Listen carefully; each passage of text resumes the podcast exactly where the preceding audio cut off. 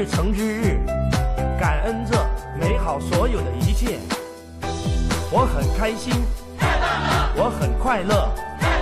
我很健康，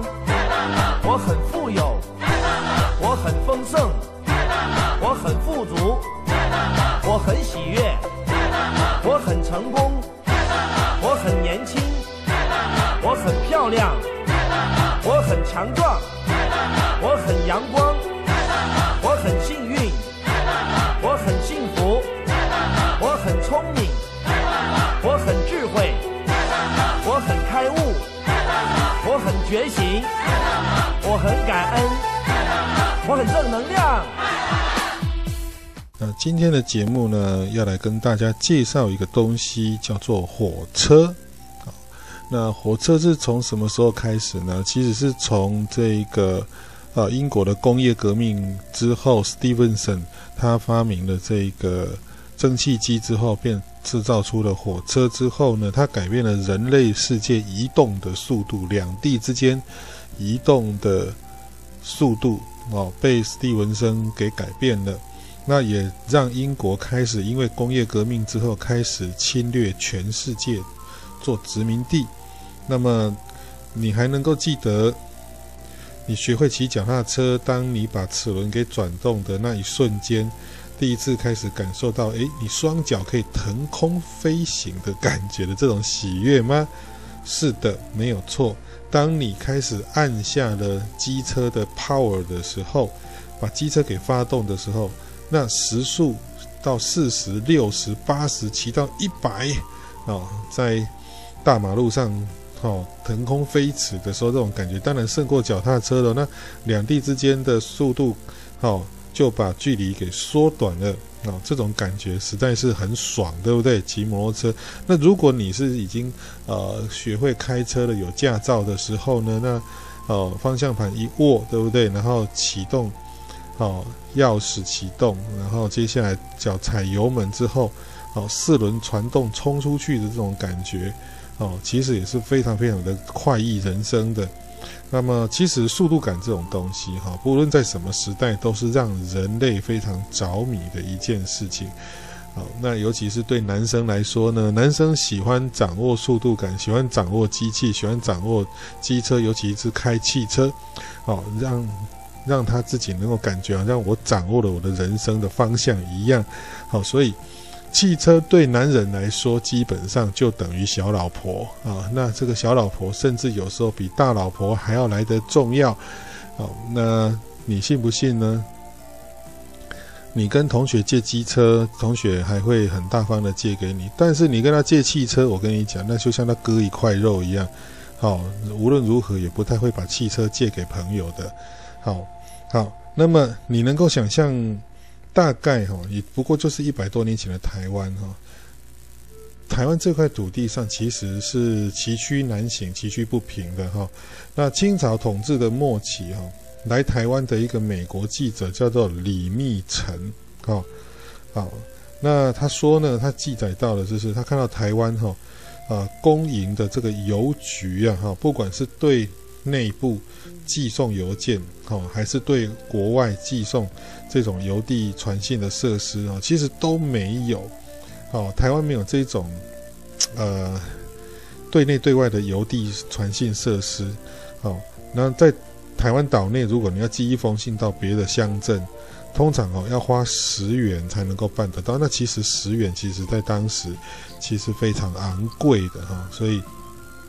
那。这个道路哈，其实是供人在行走，跟供牛车、马车在行走的，根本就不是提供给这个送信件或者是送货物在行走的。各位现在很享受到这种有快递啦、快捷啦，哦，那种是哦那个客运啊，或者是东西寄送宅配啊，其实大家都是要靠所谓的哦铁路。哦，公路的设施、基础建设设施非常完整，才能够达得到的。好，那么常常呢，只是稻田间的田埂而已。所以台湾其实在当时是没有这么完整的道路基础设施的，都只是田埂路。你其实很难想象，在一百多年前的台湾，好，一百多年前的清朝，清朝统治的末期的时候，也就是说到一八九五年之前，台湾的这些主要道路，其实大部分乡镇乡镇之间是田埂路而已，并没有办法这样子行行车哈，这样子呃交通往来。那崎岖的自然地形就缺少道路规划，那常常会让人家觉得说，根本就是一种走投无路的这个哈。那台湾交通之所以让人家举步维艰，其实跟这个岛上的特殊的地形是有关系。因为台湾是中央多高山，河流却是呈现由东向西流，在西部平原这个地方，好，由东向西流的这个方式。可是你知道，台湾是一个狭长型的一个岛屿，如果河流还由东向西流，那不是完蛋了吗？你南来北往要交通，都是被河流给中断的。好，每打过一个乡镇或过一个呃县市，它都是被河流所切断。那你就得要涉河流涉溪而过，是不是很危险吗？会被河河水冲走啊，对不对？好，如果说只要洪水一来啊，完蛋了，大概就哦就不能够过去了。那信息的传递本身，它就会啊延迟非常非常的多啊。所以，我们是没有办法以我们现在的观点去想象一百多年前清朝统治末期的台湾是一个如何的难很难南来北往的这样的一个一个状况哈。所以啊，各位，如果你想想看，哈，清代哈这些官兵跟那个反对党，好像林爽事件呐、戴潮春事件呐这一种的哈，哦，其实老实讲，如果以我们现在的观点的话，很快就把它给弭平，把它给平定了啊，把。把这种对抗政府的这种这种叛军早就把它平定了，对不对？应该一两个月、啊，还是十几天就把它给给给干掉了哈。其实没有，你像戴潮春事件，一一搞就搞了四年了哈。台湾民变当中事情拖最久了，就是这个大家戴潮春中部的这个戴潮戴潮春事件，一搞就搞四年了哈。那林爽事件也是搞了一年多，那为什么呢？因为交通实在是不便。好，那你要渡溪涉水，哈，都有相当大的困难。那讯息传递都有困难，所以速度慢了，一切的事情通通慢了。那不像我们现在，哦，交通便利，网又有网络，又有电话，又有手机，哦，随时随地还有 Line 这样子可以赖来赖去的，马上就可以叫人来打架，叫人来干嘛，叫人做什么，对不对？哈，像比如说各位你们在淡水，哦，在在新北，在台北，那我在人在彰化。好，那我就马上用 LINE 就可以通知什么哦，某某某，请你现在哦做什么做什么，帮我在啊路上拍一张什么广告的照片呢？啊拍一个火车站、一个捷运站的照片呢？马上拍，马上就靠过 LINE，就马上通过这个电传视讯的方式就马上传给我了。不哦不哦，在一百多年前，你要拍这样一张照片，哦，你拍了什么时候可以拿到给我呢？哦，那拍了之后呢，我要送给你的话是三个月后。我的天哪！一张照片你寄给我，要三个月后，哦，那那那我是不是要等三个月后才能够哦把一个档案做好，对不对？对，那等到你寄给我三个月后，我弄好之后我再寄给你，也是三个月后，所以我们这样一来一往可能就半年。那如果说假设我要编一本书的话，一来一往是半年的话，那么这一本书就是半年后它才会产生，对不对？那怎样出一本书要半年？这种情况，这个效率就很低了啊！好，那这个其这个效率很低的情况之下，呃，整个国家、整个岛哈的所有的交通交通讯息都变得非常的缓慢，所以生活步调就非常的缓慢，就会觉得嗯，好像也没什么事情发生。然后打一个仗，哪里在打仗？哦，打不会觉得说打打个一年两年是很久的事情，因为什么？就打下一个城池，那就慢慢来，慢慢来，很多消息都是慢慢来，慢慢来，慢慢来。然后生活上就不会有那么大的压力，因为什么？很多消息你就很习惯，就是慢慢来，然后自然而然对于这个所谓的时间感啊、时间的观念，它就没有了。因为呃，中国人他的时间观念是以就十二个时辰，那一个时辰就是等于现在的两个小时，所以他如果比如说我跟你约，哎，我们那一个。哦，呃，什么时候约在淡水捷运站见面，再一起搭车到台北车站呢？那就会约说什么？约说大概就是一个时辰以后，哦，那一个时辰就是两个小时以后，哦，那我就没有办法清楚跟你说十二点整在捷运淡水站的大门口了，好、哦，刷卡处在那边等，就不可能嘛。这个是日本人统治台湾以后所给你的那个时间哦，分跟秒之的这个观念嘛。那以前在清国时期都是说哦几点，就是说几点说呃什么啊一天分成十二个小时，十二十二个小时嘛，对不对？十二个时辰，那就跟他说哎。呃，午时的时候就在那边等。诶，拜托哈，午时是指中午的十一点到一点。那意思是说，我们午时的时候，捷运淡水站门口见。呃，那你的午时是指十一点一分、十二、十一点二分、十一点五分、十一点十分、十一点半、十一点不，就是十一点到一点，请你到这个地方等两个小时吧。在这两个小时的期间，我们在捷运站 门口见。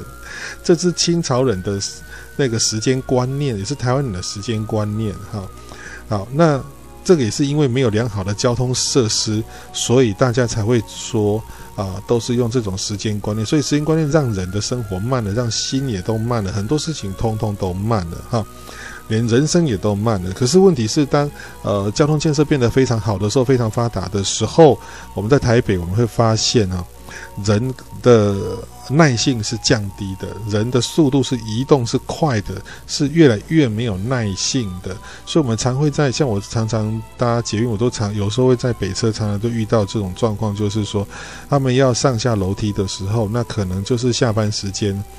啊，大家好像很急着回家，他就急着到那个北车转运到板南线的话，就会发生一些所谓的不小心的碰撞啊，包包碰撞的到。对方啊，哦，就开始现场就开始大吵大闹，或者是大打出手起来，这样子，我都觉得啊，是有必要那么快吗？那么快是是要去死是不是啊？干嘛？需要这样子吗？你稍微慢一点，让一下不行吗？呃，不，我告诉你，你这是以中南部那个没有捷运的人的观念在看北部人的想法。那北部人那个是时间是争分夺秒的哈，分秒必争的，赶快回家哦，赶快回家大便，赶快回家洗澡，赶快回家。上网哈，不上网会死掉这种的才会这样子做，所以大家都已经很急切，很急切。诶，交通建设反而变好了，反而人性。人性变懒了，变懒了之后呢，就更没有耐性了哈，这就很奇怪了。好，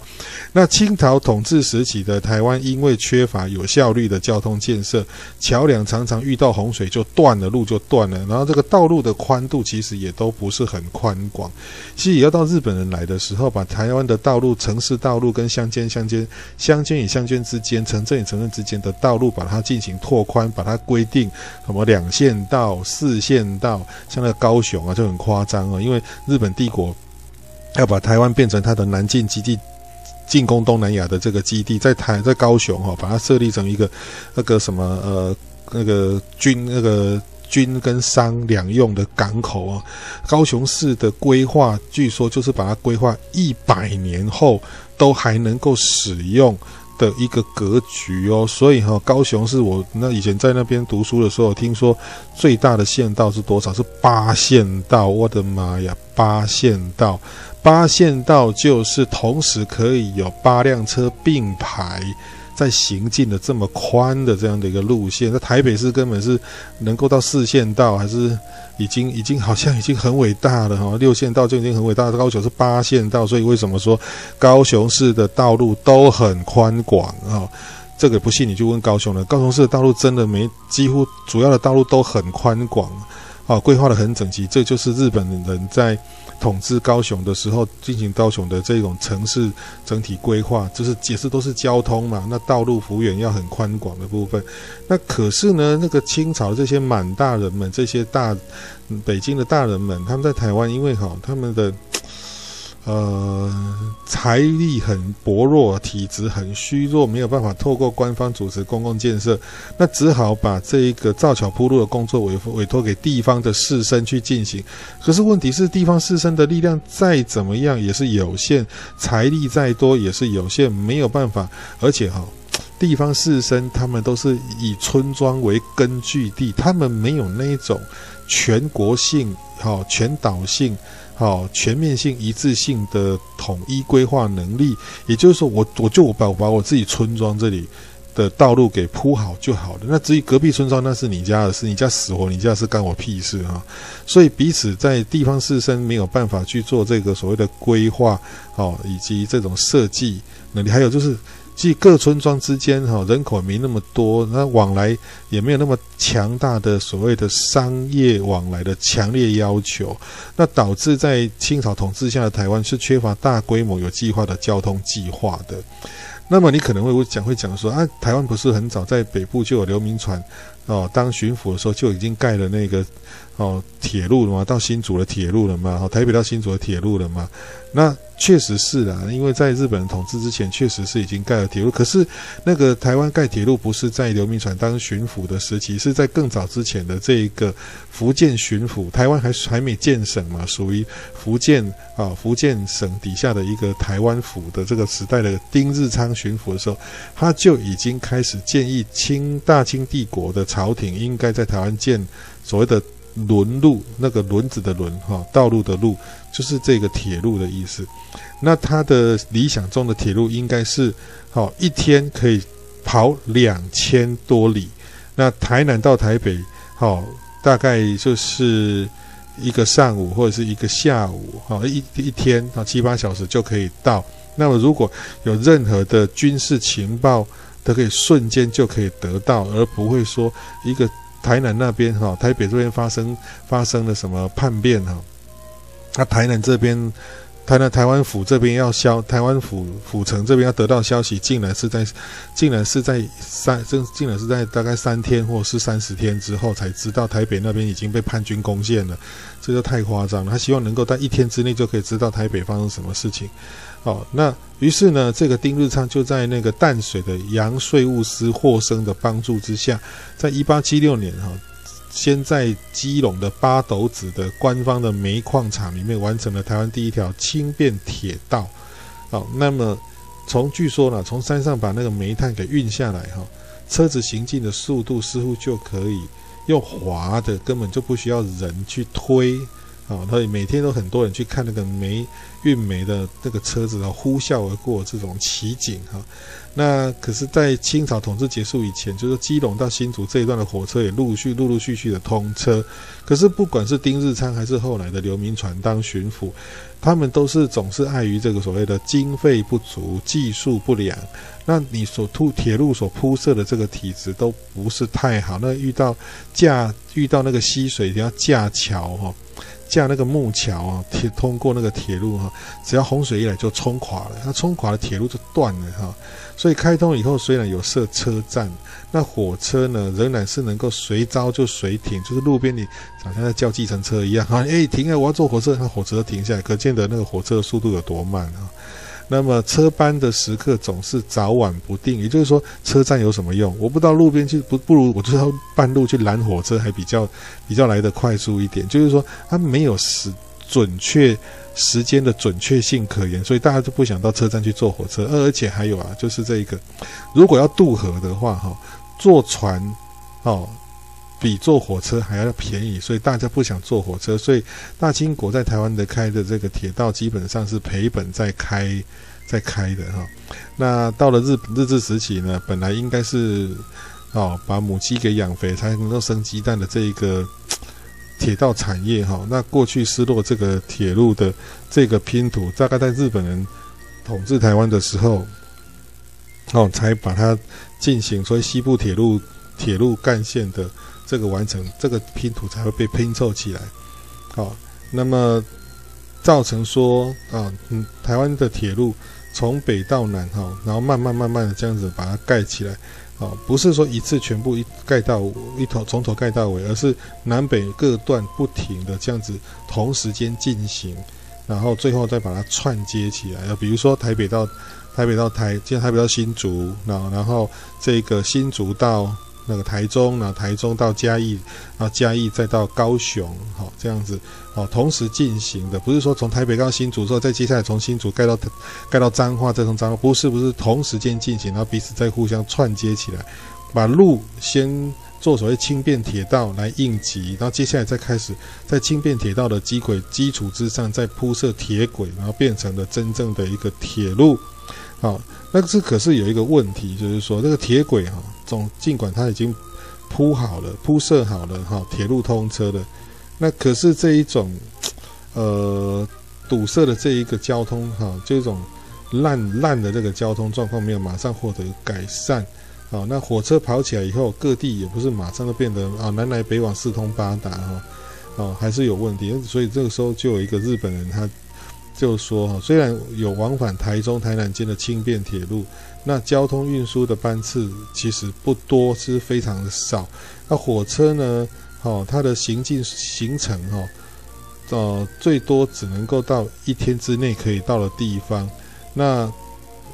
如果是那一些要耗时十几天的地方，那根本就是到不了。所以到了日治初期，这个轻便铁道这个本身。轻便铁道，也就是所谓台车啊，这种东西，呃，基本上还不是真正的哦，蒸汽火车的铁路，所以还是效率还是不是很高，啊，然后呃，结果再过再过几年之后呢，哦，呃，一九零八年，从南北各自发展出来的台湾西部铁路干线，终于呢全线通车了，好。那通车之后呢，这个日本皇族哈贤院公载仁亲王还亲自来台湾参加这一个通车典礼。那这个时候，火车才开始逐渐的改变台湾人哦南北差异两两三百年来的这个南北差异的观念，打破了彼此之间的地域观念，把台湾的南北真正的串联起来。其实交通的便利。缩短了南北之间的差异观念跟距离，通通缩短，观念都打通之后，其实某一种程度，它促进了台湾人的各个族群之间的差异逐渐的消弭，也变成了台湾民族开始形成一个民族的概念。也就是因为日本人开通了这一个铁路，然后造成哦一天之内就可以到达，或两天之内就可以到达这样的一个状况。再也不会觉得台北那干我屁事，台南那干我屁事哈，那不再是这样子的，而是台北是关我们的事，台南、高雄、屏东都关我们的事，这样的一个民族概念逐渐的在萌芽，在形成。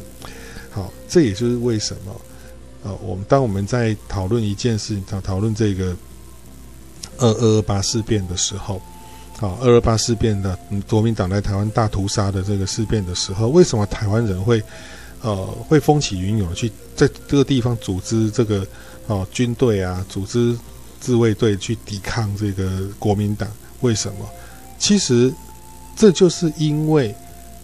一九零八年以后铁路通车之后，渐渐渐渐的三四十年。的时间，然后南北差异已经开始在消弭了，南来北往的讯息、资讯、资源，通通开始凝结出一种所谓的“哎，我们是同一国人，我们是同一个民族的人”，而日本人是异族，好，是不同民族的人。那后来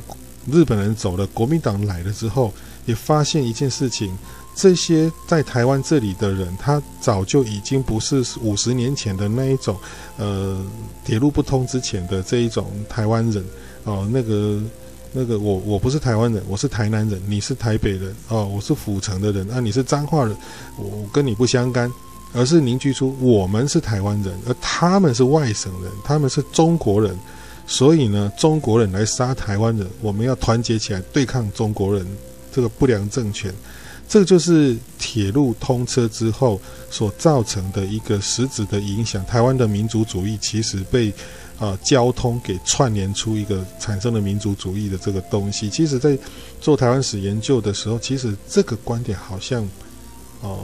没有太多人去琢磨说，当初这个铁路开通，西部铁路干线开通之后，对台湾民族主义的一个构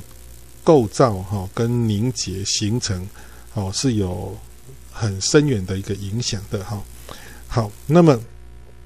呃，台湾人哈，在这个铁路通车之后呢，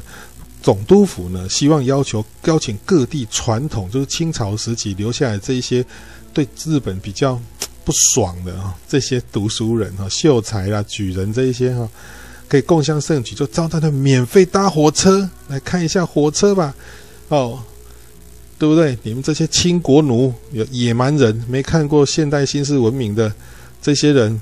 来搭火车吧！啊，那这个住在彰化的这一个士绅哈，这个文学家吴德功先生哈，就特别趁这个机会搭火车去台北哈，去体验一下这个，呃，想着他趁机趁这个机会到台北去了哈。那是因为当时呢，那个一九零零年的这个时候。那铁路还没有铺设到中台湾，那吴德公就必须得先从大甲搭轻便铁道的车到新竹，然后再从新竹，哦，由新那再转乘由新竹开往台北的火车。那上午九点发车，中午十二点到达大道城，哈，就三个小时开到大道城。哦，那这个其实我们看起来都觉得哇，好慢哦，坐三个小时的车才到台北，那么长痔疮了，对不对？好。那因为我们现在如果你说台北坐电联车到台，从新竹坐电联车到台北，大概也才才多少一一个一个小时吧，大概才一个小时而已，还是还是五十分钟而已吧，哈。但是这样的速度，其实对于 没有坐过这么快速度的这个吴德公，其实惊讶不已啊，哈。那他就在写火车的速度，让人家惊讶到，哦，有有一句他写一句诗，哈，就是。严氏废长房，扶树能缩地；逐电迅追风，敏捷胜奔驰。哦，那这个他写的这个废长房，其实是东汉末期的一个一个呃道士，就方式哈，就是会法术的这种方式。那这个费长房其实就是他们的符咒的术法哈。你像你们现在看那个咒术回战呢，还是什么呢？哦，他可以把那个用用法术、用符咒写一写，就可以把两个地方哈的距离给缩短了，土地就缩起来了哈。好，就比如说台北到到宜兰，砰，就马上呢就撞在一起，那个土地就说，就是废厂坊会会法术的意思。就觉得说火车速度简直简直跟这个废厂坊这个哦这个这个什么讲江湖术士哈差不多厉害，这样哇好快哦这样子哈。那当然呢，不止火车，这个火车带给吴德功先生的，它不只是超有快感的超快感而已哈。好，那他就火车到哪里，商业哈就会繁荣到哪里哈。那其实这个就是什么，你知道吗？交通带来的物流的便利性。哦，他有一句那个韩国瑜先生说的话，就是货出去，人进来啊，高雄发大财啊。他这个。当然是货出去要人进来，那交通啊一定要便利的起来，那才能够发大财啊，对不对哈？所以在一九一二年的时候哈，这个呃中华民国政府的施景琛哈奉命到台湾来考察日本人在台湾的建设的时候，他看到了哈被日本统治将近二十年的台湾，竟然已经铁路畅行无阻。北部的茶，中部的稻米，南部的砂糖，运输便利，商业日益发达。平均一日一英里通过人数约三百六十人，平均一日一英里通过吨数一百八十吨。其实这在当时的人看来，铁路带来的物资流通的效益是非常的不可思议的。好，那个铁路造成了英国。好，英国在各地盖铁路，然后统治的便利性。那台湾这边也是这个样子。所以为什么当初孙文啊，在中国的时候，袁世凯要当皇帝的时候，想当中华民国大总统的时候，他被迫只好把这一个让出来。那是他要求他要当什么铁道铁道部长啊？他铁道部长，他希望什么？建设全中国多少里、多少公里长的铁路？他希望全中国呢，那到处盖铁路，他要当铁道部长，帮中国到处盖铁路，然后盖多少公里的铁路才能够让中国缩短东西跟南北之间的差距，然后，啊、呃。要让中国的货物啊、人啊、人跟物啊，到处能够流通，速度快点，让中国人快速的发展起来。这就是孙文他其实也看到了，交通会为一个国家带来进步的速度，不是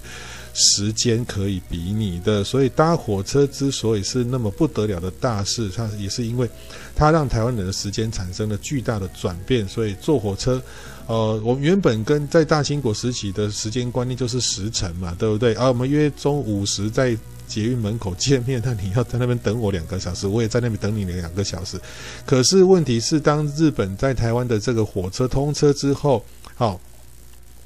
呃，这个呃就要。有火车时刻表的，那坐火车都必须要分秒必争，所以就会有那种赶搭火车冲进去火车站赶搭火车，否则火车就准时开车的这一个画面，让台湾人的这个时间观念哈，从时辰进入到了十一几十几分的这样的一个观念哈。那其实，在台北曾经有一过一一一个一句谚语，就是哈呃呃。火呃火车过桥，嘟嘟叫，好啊，九点五分到板桥啊，这是台语哈。那我用中文念一次，就是火车过桥，嘟嘟叫，好，九点五分到板桥啊。这个是一个板桥的耆老，他在中学的时候，就是日治时期，他他告告诉我的这一次，这个这个他小时候哈。的这支这句谚语就是说，九点五分他们一定要搭火车，好去上学。九点五分的这个火车去上学，才会就是火车过桥是嘟嘟叫，九点五分到板桥就到板桥的意思。好，那么速度的快感，把台湾给带向了新世纪。所以各位。各位哈，我们现在的铁公路相当的发达，尤其像捷运啊，台北捷运这个引进了法国系统的这个捷运哈，让台北其实变得非常的便利。好，那我们比如说要从北侧到淡水，原本如果搭火车就是北。台北淡水线，这北淡线的话，其实要很久。可是现在其实就很准时的，反正北车到淡水，我天，我常常在坐嘛，就四十分钟一定到达淡水。好，那两站两站之间可能就是两分钟、一分钟就到了哈，这个速度真的是超快的。那让我们。呃，有更多的生命的时光可以去享受跟家人、跟朋友相聚的时间，还有跟这个把事情给做得更好，我们的效率都提高了，做事情的效率跟质量都偏偏都提高。其实这个就是速度缩短的距离，速度好，然后消弭了时间差这个部分。所以呢，火车在一九零八年全线通车之后呢，其实要在。呃，把台湾带向一个新的世界，好，让让台湾人的民民族的这个概概念，我们是一个民族的这个概念，其实是透过一九零八年的好日本盖的这个火车台湾西部干线给带动起来的。那至于到国民党时代在好建设台湾，他们在用十大建设，就蒋经国建设，因为第二第二次石油危机的时候要建设台湾。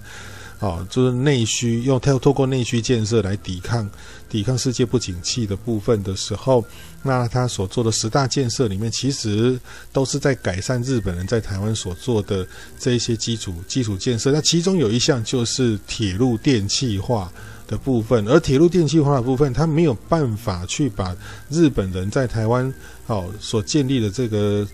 啊左行啊，就是。靠左边的左行的这个铁轨系统给改变，它就是在上面把它变成是从啊烧煤炭的这个，或者是后来的吃柴油的这个火车头哈、拉动车厢的这个系统，把它变成是吃电的，用电力叫电气化的部分。我如果这样讲你不相信的话，我跟各位讲，我跟我跟我跟各位讲，你去看一下我们台湾的火车。它的北上是靠左还是靠右？它的南下是靠左还是靠右？铁轨有两线，请问北上是靠左边还是靠右边？南下是靠左边还是靠右边？日本的铁路系统是靠左边。台湾的铁路系统依然还是靠左边，所以在十大建设里面，它只不过是改善建设而已，是把它电气化，它并没有办法改善它的铁路靠右边的系统，是没有办法的。好，这个部分就是请大家去看一下。那当然，后来我们。必须要有高有捷运之后，我们现在必须要有高速铁路哈。那这个高铁是盖了蛮久的哈。那它当然也是用这个日本系统的，是全世界最安全的高铁系统，就是日本系统的这个高铁哈。那高铁就让台湾变成一日生活圈，台北到高雄最快是九十分钟就到，这真的是非常非常之不可思议的部分。好，那当然如果又有飞机的话。速度也差不多，好，那就是南来北往，速度都缩短之后，我们能够做的事情就更多了。那这个就是哦，我们台湾台湾史上面，其实我们要去谈的这个所谓交通改变了我们的历史，交通改变了我们的观念，交通也改变了我们人与人之间的关系，交通更改变了我们国家的命运。好，那我们这一集的节目先讲到这个地方，谢谢大家。